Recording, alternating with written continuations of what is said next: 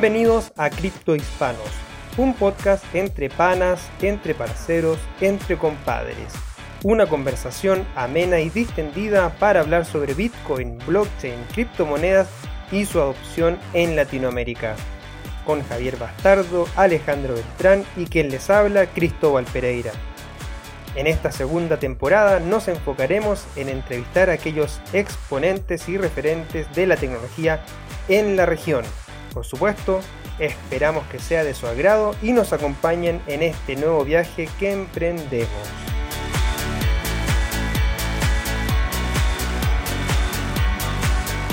Les recordamos que este episodio es traído a ustedes gracias a nuestros sponsors Local Cryptos y Monedero.com. ¿Necesitas cambiar bitcoins por dólares, euros, pesos o bolívares? Usa Local Cryptos, el mercado peer-to-peer más seguro. Local Cryptos es una plataforma sin custodia. Esto quiere decir que no necesitas dejar tus claves privadas en manos de nadie para cambiar tus bitcoins. Otras plataformas son centralizadas y custodiales, lo que las hace blanco de ataques. Solo en 2019 más de 4 millones de dólares en criptos fueron robados por hackers con más de 100.000 usuarios y más de 40 formas de pago, Local Cryptos es el mejor lugar para comprar y vender bitcoins. Regístrate ya en localcryptos.com.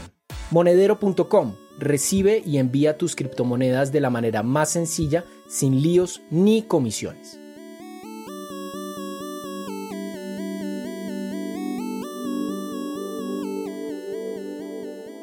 Esta vez recibimos a Max Carjusa, que es un bitcoiner argentino de larga data. Según nos contó, está involucrado en Bitcoin desde 2011. Ha estado involucrado en el nacimiento de varios grandes proyectos y también de varias empresas. Y actualmente está como CEO de Money on Chain, que es un proyecto que, bueno, descubrirán en este episodio en donde Alejo y yo nos sentamos a hablar con Max. Así que bueno, espero que lo disfruten, que sea entretenido y pues nos veremos prontito. Y bueno, estamos en un nuevo episodio de Cripto Hispanos, ah, nuevamente haciendo entrevistas con personalidades del ecosistema, en este caso Alejandro Beltrán, country manager de Buda.com, quien es también co-host de este podcast. Me va a acompañar a entrevistar al CEO de Money on Chain, Max Carzuja. Eh, perdón, no sé, ahora Max nos corregirá la correcta pronunciación de su apellido. Alejandro, un gusto saludarte, Max. Gracias por tu tiempo, por aceptar la invitación. Y bueno, Alejandro, ¿Cómo, ¿Cómo te encuentras? ¿Cómo va la cuarentena? ¿Cómo te preparas para este entrevistado de lujo que recibimos hoy? Bueno, muy emocionado porque con este nuevo formato de entrevistas, pues es mi primera entrevista y qué mejor que con eh, estos invitados de lujos que tenemos hoy, eh, a Max, a, Manuel, un, un, gran saludo. Y aquí me encuentro bien, todavía con con mucha expectativa con respecto a esta pandemia y afortunadamente viendo subir a Bitcoin, eh, que es algo que, que, nos une a todos en, este, en esta entrevista, ¿cierto? Entonces, eh, a Manuel, a Max, un gran saludo y Javi, pues también espero que te encuentres bien allá en Venezuela, que todos estén muy, muy bien. Bueno, sí, aquí andando como podemos. Max, por favor, Cuéntanos un poco cómo te va a ti con la pandemia, un poco cuéntanos el background de Max Bitcoiner y bueno, si hasta nos dices un poco de cómo llegaste a Bitcoin sería increíble. Bueno, primero muchas gracias por, por invitarnos, por hacernos un lugar en este podcast tan lindo que tienen. Eh, y la pandemia como a todos, por suerte en Argentina todavía no, tenemos una gran cantidad de infectados ni de muertos. Este, la pandemia parece estar, entre comillas, bajo control en Argentina. Acá tenemos una cuarentena que ya dura más de 40 días, empezó bastante temprano con relación a otros, otros países, pero bueno, el futuro incierto como en todos lados, ¿no? No sabemos cómo, cómo va a evolucionar esto, sobre todo que el hecho de una cuarentena tan larga este, afecta a muchísima gente y a muchísimos negocios. La parte económica está sufriendo enormemente, ¿no? En un país donde ya venía compleado como es Argentina. Hablando de, o cambiando de tema y, hablando, yendo a Bitcoin, que es un tema tan lindo para hablar, este, yo hace muchos años que estoy en, en el ecosistema cripto. Yo descubrí Bitcoin muy tempranito, allá por el 2009, principios del 2010, salió un, artículo en, una revista online que se llamaba Planet Linux, que hablaba sobre los mineros de Bitcoin. Yo en ese momento estaba investigando aplicaciones de procesamiento paralelo, entonces llamó la atención este, esta cuestión de Bitcoin y lo primero que hice fue, bueno, bajé la billetera, ¿no? Investigué un poco, instalé el software. En aquel, momento solamente se podía minar con la billetera, no, había pools. Eh, minabas con CPU aparte, ni siquiera todavía se, minaba con placa de video, mucho menos con ASIC. Este, no tenía un valor comercial el Bitcoin. Y me acuerdo que eh, después de revisar Bitcoin dije, qué, qué buena idea la blockchain pero el Bitcoin no tiene respaldo, no tiene valor, como la mayoría de la gente que llega a Bitcoin, ¿no? Y lo desestimé, seguí de largo, dije, oh, buenísimo la idea de la blockchain, pero esto de Bitcoin eh, están todos locos. Igual era muy poquito lo que había en ese momento, ¿no? No existían los exchanges, solo existía Bitcoin Talk. Y un par de años más tarde, a fines del 2011, eh, había leído una revista, un artículo que salió en Newsweek que hablaba sobre la Darknet y la Deep Web y que Bitcoin se estaba usando para transacciones en la Deep Web. Me acordé que había visto eso unos años antes y lo primero que pensé es que, que, loca esta gente, ¿no? Que a este token digital le da valor. Y ahí le hice un segundo doble clic a Bitcoin y entendí por qué Bitcoin tenía valor y fue como todo el mundo habla del rabbit hole, ¿no? Y, de ahí nunca más este, me alejé de Bitcoin, estuve siempre muy cerquita de la comunidad haciendo una u otra cosa.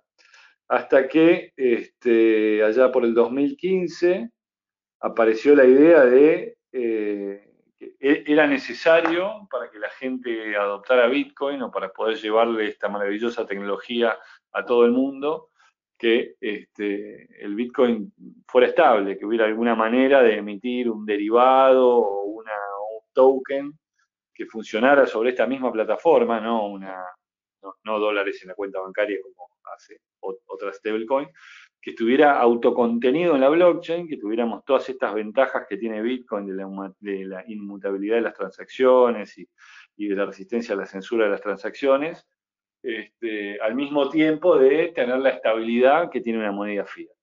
Y bueno, varios años más tarde, este, esa idea se materializó, se hizo realidad y acá está arrancando Manion Chain. Oye, Max, pues muy, muy interesante. Yo creo que todos llegamos eh, como de una forma suspicaz a, a, lo que pues, a lo que significa Bitcoin y hoy en día pues ya hemos transformado casi casi todo nuestro, eh, nuestro concepto sobre, sobre la tecnología, lo revolucionario que ha sido.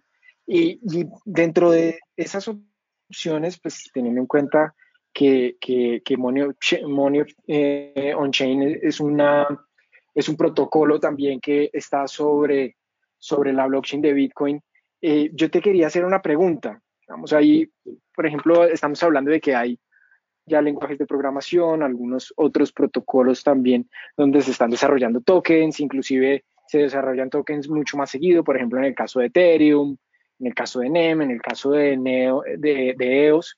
Yo te quería preguntar, eh, ¿por qué construirlo sobre Bitcoin? ¿Por qué elegir ese protocolo y, pues por qué elegir a, RCK y no otro protocolo de, en, tu, en tu desarrollo y en tu proyecto? Bueno, es muy interesante la pregunta que nos haces. Em, ¿Por qué construirlo sobre Bitcoin? Bueno, cuando, cuando hacemos una stablecoin descentralizada en el mundo cripto, entendamos que la, la, ventaja que nos da esa descentralización es que nadie nos puede cambiar las reglas. Esa descentralización, la ventaja que nos da es este, de, inmutabilidad, otra vez, que nadie, nadie puede cambiar las reglas. Entonces, el activo que usáramos de colateral para esta plataforma tenía que ser un criptoactivo, porque si yo voy a un activo tokenizado, sea dólar, sea oro, sea autos, sea casas, sea lo que vos quieras, si nosotros vamos a un activo tokenizado, agregaste una capa de descentralización y una capa de confianza necesaria. Yo tengo que confiar en el que tokenizó esos activos que se está usando de colateral para este Bitcoin. Tengo que confiar que, los tokens están en una cuenta bancaria, que los dólares están en una cuenta bancaria, que el oro está en, una, en, un vault, que, que alguien tiene este, las escrituras de esas casas o, los papeles de esos autos. Ahora, entendiendo que para que algo sea realmente descentralizado y resistente, tiene que ser algo del mundo cripto, ahí empezamos a analizar todas las alternativas que eh, había para hacer esto dentro del mundo cripto. Y la verdad es que Bitcoin se cae de maduro por una sencilla razón. Bitcoin es el activo más líquido del mundo cripto, es el, es el activo descentralizado más este, estable del mundo cripto, a pesar de todas las subidas y bajadas que tiene el mundo cripto, las altcoins son mucho peor. Sin ir más lejos, si lo comparamos contra Ethereum, la volatilidad de Ethereum es mucho más alta que la volatilidad de Bitcoin. Y cuando vos estás usando un activo y el market cap también es mucho más bajo. Exacto, el market cap es mucho más es mucho más bajo, la base de usuarios es mucho más chica, es mucho más fácil explicarle a una persona de, la calle que este, la moneda que va a usar en su nueva wallet, que siempre vale un dólar, lo que tiene atrás es Bitcoin que explicarle lo que es Ethereum. Es mucho más probable que esta persona haya escuchado hablar de Bitcoin a que haya escuchado hablar de Ethereum. Después, sin hablar de las características monetarias de Bitcoin, ¿no? Versus los demás activos digitales. El hecho de que eh, Bitcoin van a existir 21 millones y lo sabemos desde el día 1 y, a nadie se le podía ocurrir cambiar esos 21 millones. Eh, en el caso de Ethereum, no sabemos cuántos Ethereum van a existir. Entonces, todas esas cuestiones apuntaban a que eh, el mejor activo para usar como colateral para una stablecoin es Bitcoin. No hay ninguna duda que el mejor activo para usar como colateral para una stablecoin centralizada es Bitcoin. ¿Eso quiere decir que no se puede hacer una stablecoin con otro activo, eh, con, otro criptoactivo? No, sí. Por supuesto que se puede hacer una stablecoin con otro criptoactivo vamos a tener que usar otros parámetros, seguramente va a ser menos eficiente porque la sobrecolateralización que haya que hacer para alcanzar el mismo nivel de seguridad sea mucho mayor. O sea, si yo, nosotros en Manion Chain trabajamos más o menos un ratio que es de 4 dólares en Bitcoin en el sistema por cada dólar on-chain que se emite. Si en lugar de usar este Bitcoin de colateral uso otro criptoactivo, ese factor de multiplicación va a tener que ser más grande porque va a tener que poder cubrir las caídas que habitualmente tienen los, criptoactivos. Ahora, ¿por qué RSK? Bueno, simplemente porque la única plataforma que existe para que nosotros deployemos esto con Bitcoin, o que existía cuando nosotros empezamos a trabajar eh, con esto, para deployar Bitcoin con el menor, la menor fricción y el menor riesgo de contraparte posible, es RSK. ¿Eso quiere decir que nosotros estamos casados con RSK? No, nos parece una plataforma genial, pero nosotros, si el día de mañana existe una manera eh, sin riesgo de contraparte de hacer funcionar Bitcoin sobre la red de Ethereum, nada impide que nosotros deployemos nuestro protocolo con Bitcoin de colateral sobre la red de Ethereum. Inclusive nadie, nada eh, este, impediría que nosotros deployáramos el protocolo sobre Ethereum o ADA o la red que sea utilizando otra cosa de colateral.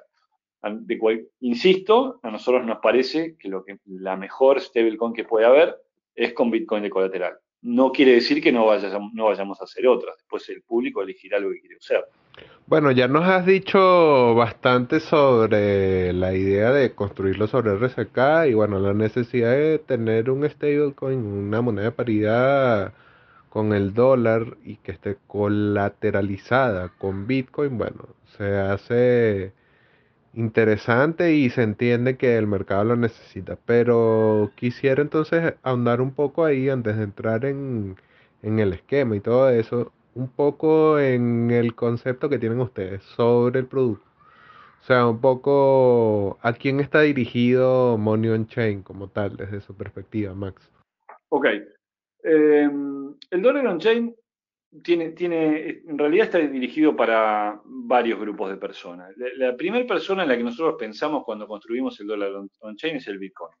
Es la persona que tiene Bitcoin y que cuando quiere salir de la volatilidad tiene que dejar sus dólares en el exchange y arriesgarse a que este, hackeen ese exchange y pierda sus dólares. Entonces, es una alternativa para que el Bitcoin pueda estar parado en dólares sin tener que salir al banco con todo lo que eso conlleva y sin tener el riesgo de, los exchanges. Pero al mismo tiempo, Money on Chain es simplemente un protocolo. Entonces, permite que un montón de empresas fintech se monten sobre el, protocolo Money on Chain y hagan productos para el cliente final. Por ejemplo, hoy en, Argentina hay cuatro o cinco empresas que se, unieron y están trabajando para un producto que para el argentino va a ser maravilloso, que es, este, va a existir el peso on-chain y eh, apretando un botón en una wallet ellos van a poder mandar plata de su, cuenta bancaria, lo van a poder transformar en peso on-chain, y este, apretando un botón en su wallet van a poder transformar, transformar esos pesos a dólares o volver a pesos o este, pagar en un comercio o transferirlos o pasarlos a, Bitcoin y sacarlos donde quieran.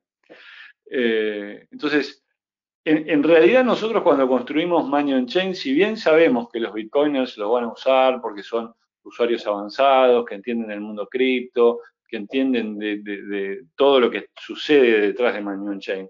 En realidad, para llegar al usuario común, dependemos de proyectos que se construyan utilizando el, protocolo Money Chain con el cliente final en la cabeza. Nosotros no podemos pretender que eh, el usuario común de Facebook entienda conceptos como que tiene que tener un token para pagar el gas, que ese token que usa para pagar gas es diferente de la stablecoin, del manejo de llaves, de todas las complejidades que hay alrededor del mundo cripto. esas complejidades son para que las maneje el Bitcoin.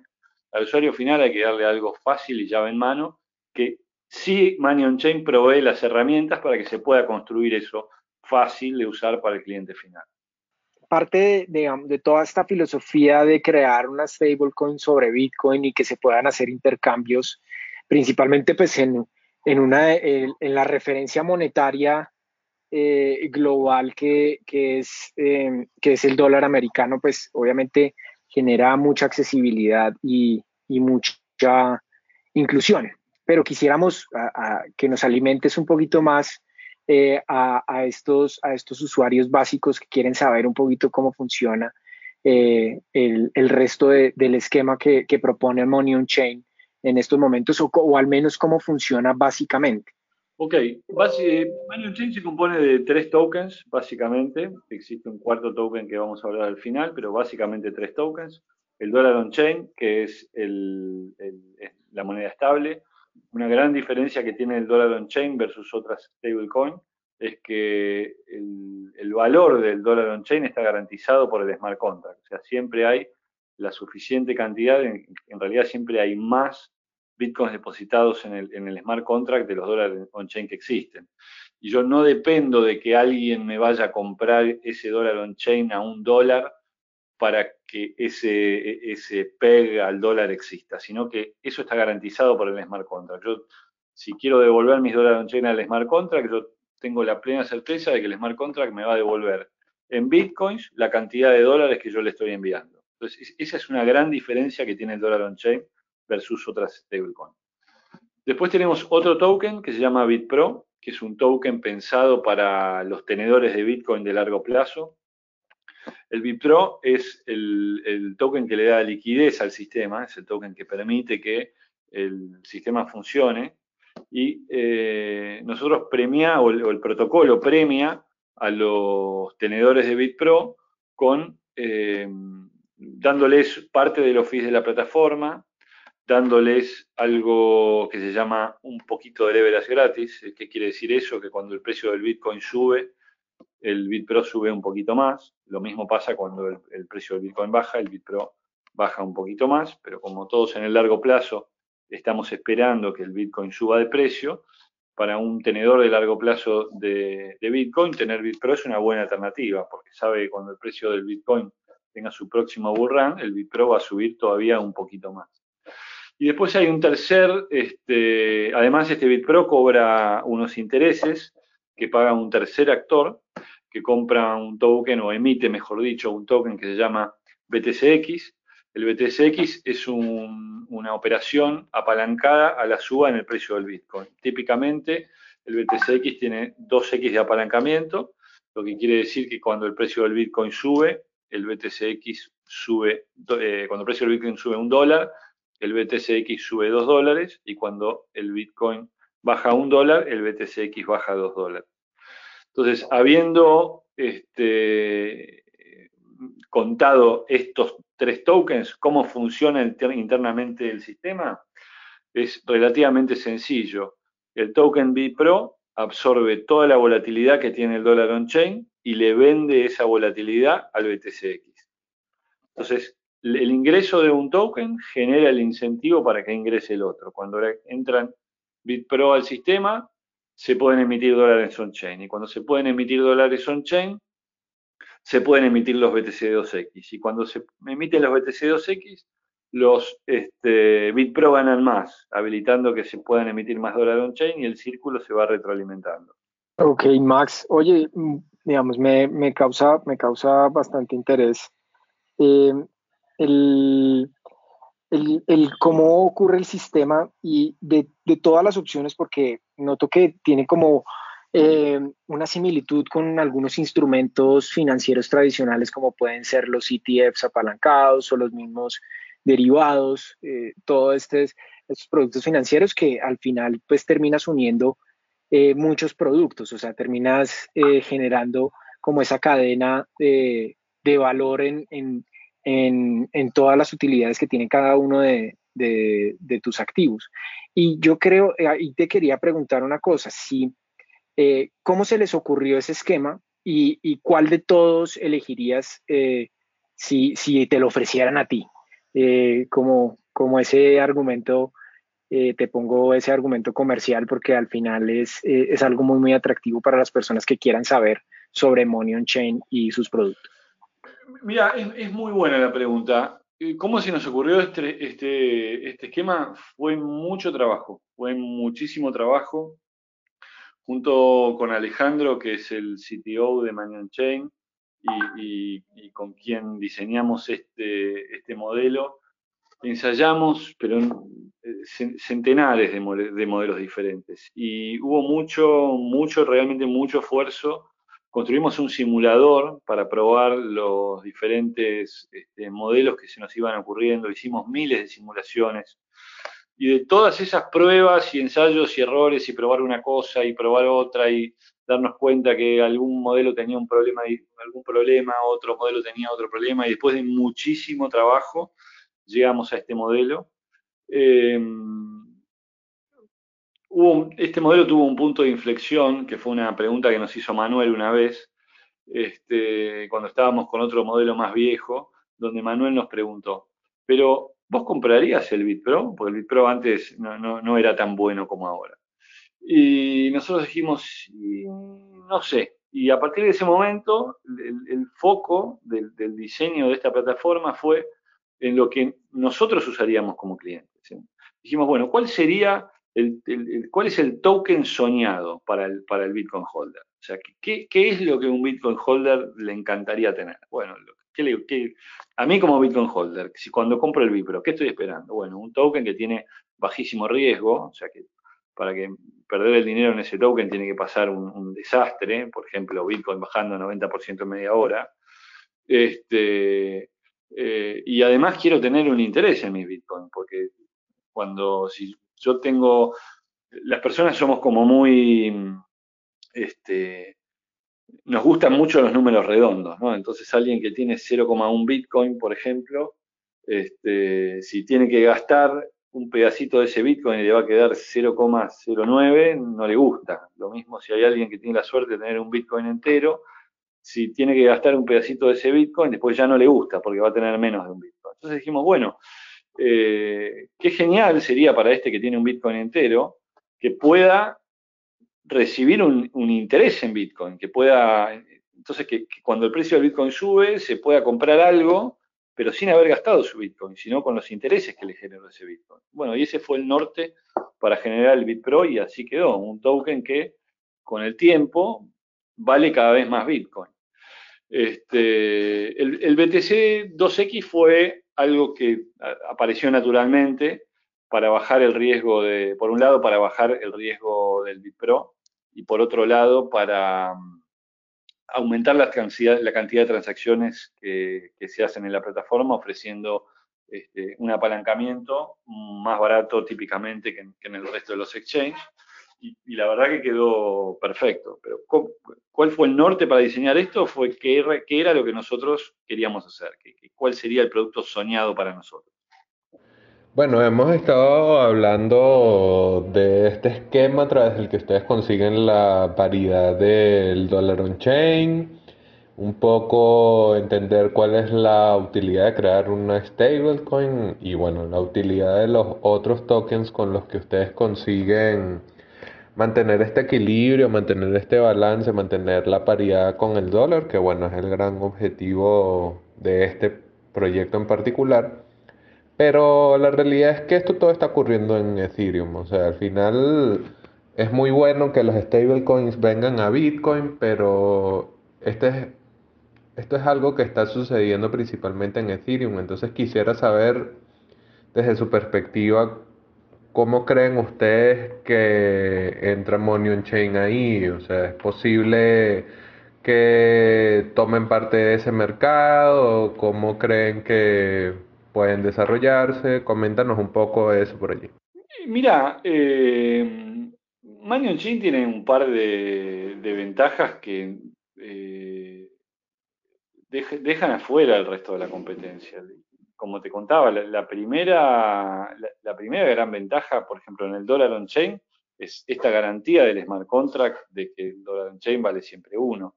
Las otras, las otras stablecoins descentralizadas que existen sobre Ethereum o sobre otras redes no tienen esa garantía del smart contract. Depende de una tasa y de la oferta y la demanda y el token puede valer uno, puede valer más de uno o puede valer menos de uno, como ya lo hemos visto en, otras ocasiones.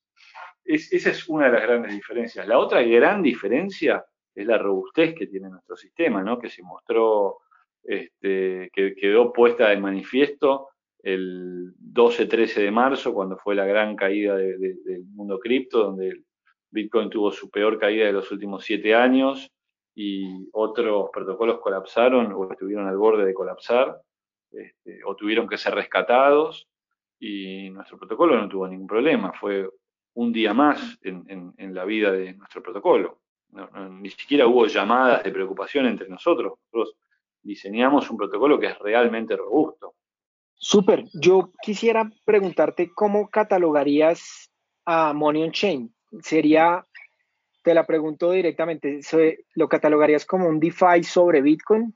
Estas finanzas descentralizadas que cada vez más están en aumento de adopción y están eh, dando de qué hablar en el mercado? Yo lo, lo caracterizaría como eh, una plataforma de DeFi, pero eh, no como un producto DeFi, sino sobre la plataforma sobre la cual se va a desarrollar el mundo DeFi de Bitcoin. O sea, Money Chain es un protocolo que, al igual que ocurrió en Ethereum con MakerDAO, todo el mundo de todo el mundo DeFi que existe hoy sobre Ethereum existe porque existe MakerDAO. Si MakerDAO no existiera, no existiría el DeFi como tal. De la misma manera que eh, MakerDAO permitió que se cree el, ecosistema DeFi sobre Ethereum, Money on Chain permite que se cree el ecosistema DeFi sobre Bitcoin.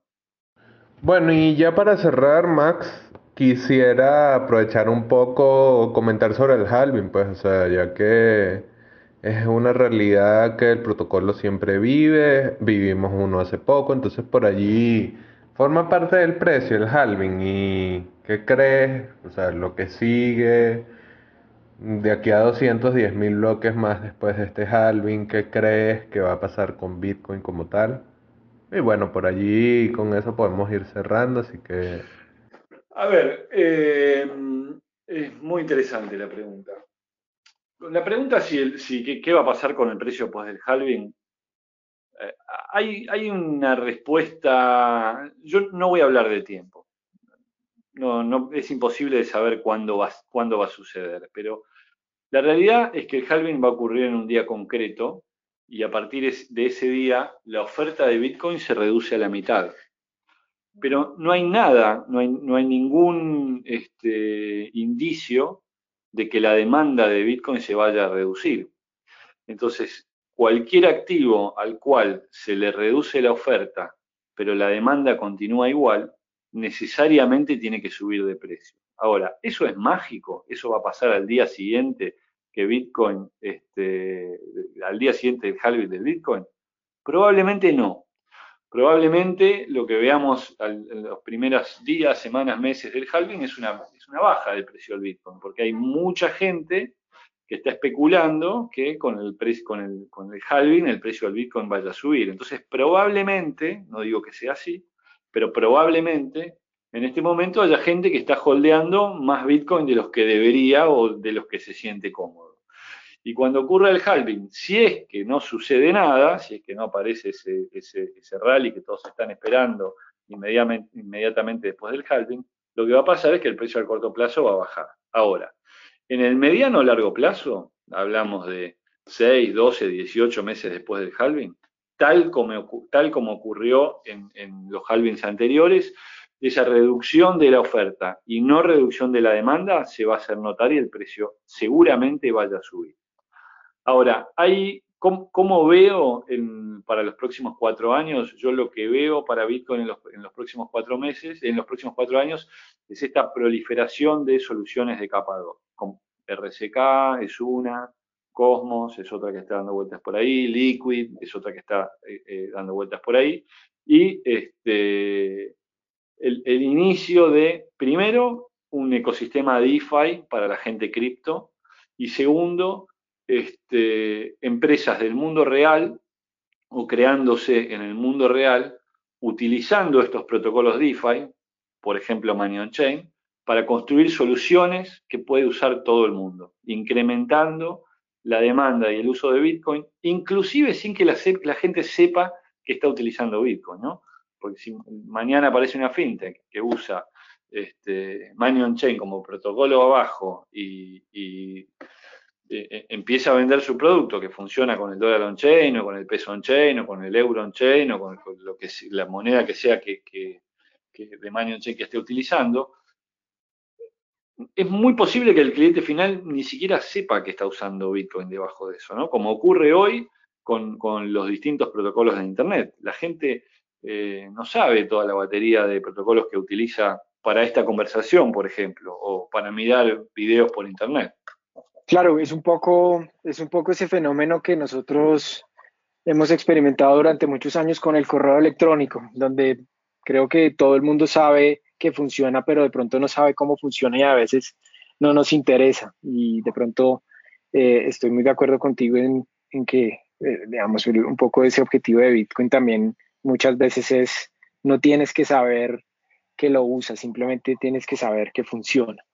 Eh, eh, eh, Max, pues fue una, una, una entrevista muy interesante. Agradecemos mucho, mucho tu espacio porque sabemos que, que y entendemos que Monio Chain es una apuesta grande de transformación, de alta competencia y, eh, pues quisiera preguntarte qué sigue para Money on Chain, qué es lo que están proyectando para el futuro con respecto al proyecto. Bueno, lo, que, lo que se ve hoy de Money on Chain, que es la plataforma de stablecoins, es solo la punta del iceberg, por eso yo insisto que nosotros somos una plataforma DeFi, no solo un producto DeFi.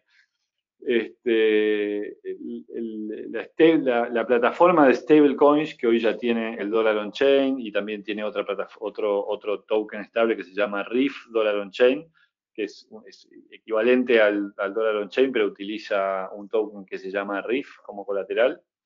Este, en poquito tiempo va a salir también el peso on chain, probablemente también el euro on chain, etcétera. Pero todo eso bajo la, la, plataforma de stablecoins.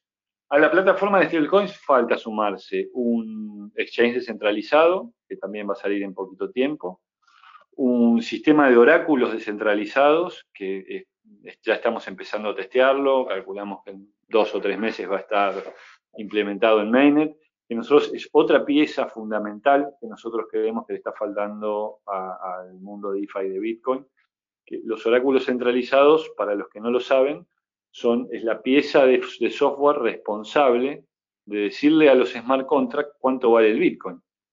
Porque los, smart contracts no tienen manera de ir a buscar un dato, no, pueden ir a Bitstamp a fijarse cuánto vale el precio del Bitcoin. Eh, y si es, esa responsabilidad está centralizada en una entidad o en una persona, entonces esa entidad o esa persona tienen enorme poder porque son los que deciden a qué precio se hacen las transacciones.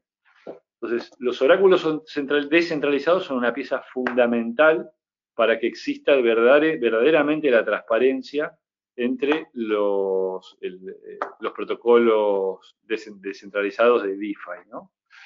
Y eh, por último, estamos trabajando en la gobernanza de todo esto, em, que también lo estamos lanzando en unas dos semanas un paper que explica cómo va a funcionar nuestra gobernanza. Y todo esto va a estar implementado en, en su primer versión, terminado todo el protocolo con todas sus piezas, en enero del año que viene. Así que hoy estamos trabajando muy fuerte en poner todas estas piezas en orden, terminar de, implementarlas para tener el protocolo listo y terminado en enero del año que viene. Max, pues muy, muy interesante. Les deseo las mejores de las suertes. Mil y mil gracias por, por toda tu atención en esta entrevista.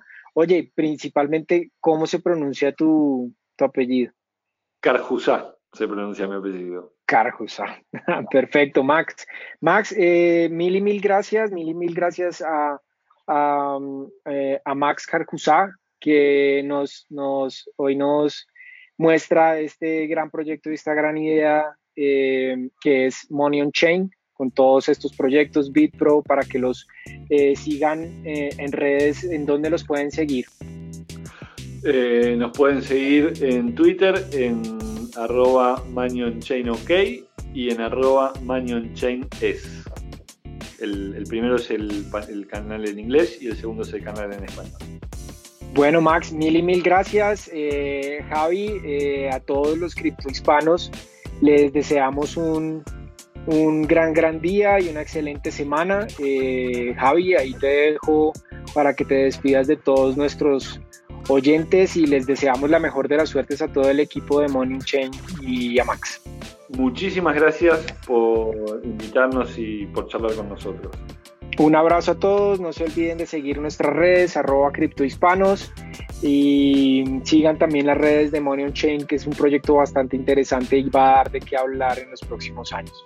Un abrazo a todos. Bueno, Max, Muchas gracias por tu tiempo. Creo que ha sido una excelente conversación que hemos tenido. Además, bueno, con la experiencia que tú tienes y bueno, Alejo y yo aquí cayéndote preguntas, pues ojalá sea útil para nuestros oyentes. Y bueno, no podemos despedirnos de este episodio sin antes agradecerle a nuestros sponsors que hacen posible este show. Les recordamos que este episodio es traído a ustedes gracias a nuestros sponsors Local Cryptos y Monedero.com. ¿Necesitas cambiar bitcoins por dólares, euros, pesos o bolívares? Usa Local Cryptos, el mercado peer-to-peer más seguro. Local Cryptos es una plataforma sin custodia. Esto quiere decir que no necesitas dejar tus claves privadas en manos de nadie para cambiar tus bitcoins. Otras plataformas son centralizadas y custodiales, lo que las hace blanco de ataques. Solo en 2019 más de 4 millones de dólares en criptos fueron robados por hackers. Con más de 100.000 usuarios y más de 40 formas de pago, Local Cryptos es el mejor lugar para comprar y vender bitcoins. Regístrate ya en localcryptos.com. Monedero.com recibe y envía tus criptomonedas de la manera más sencilla, sin líos ni comisiones.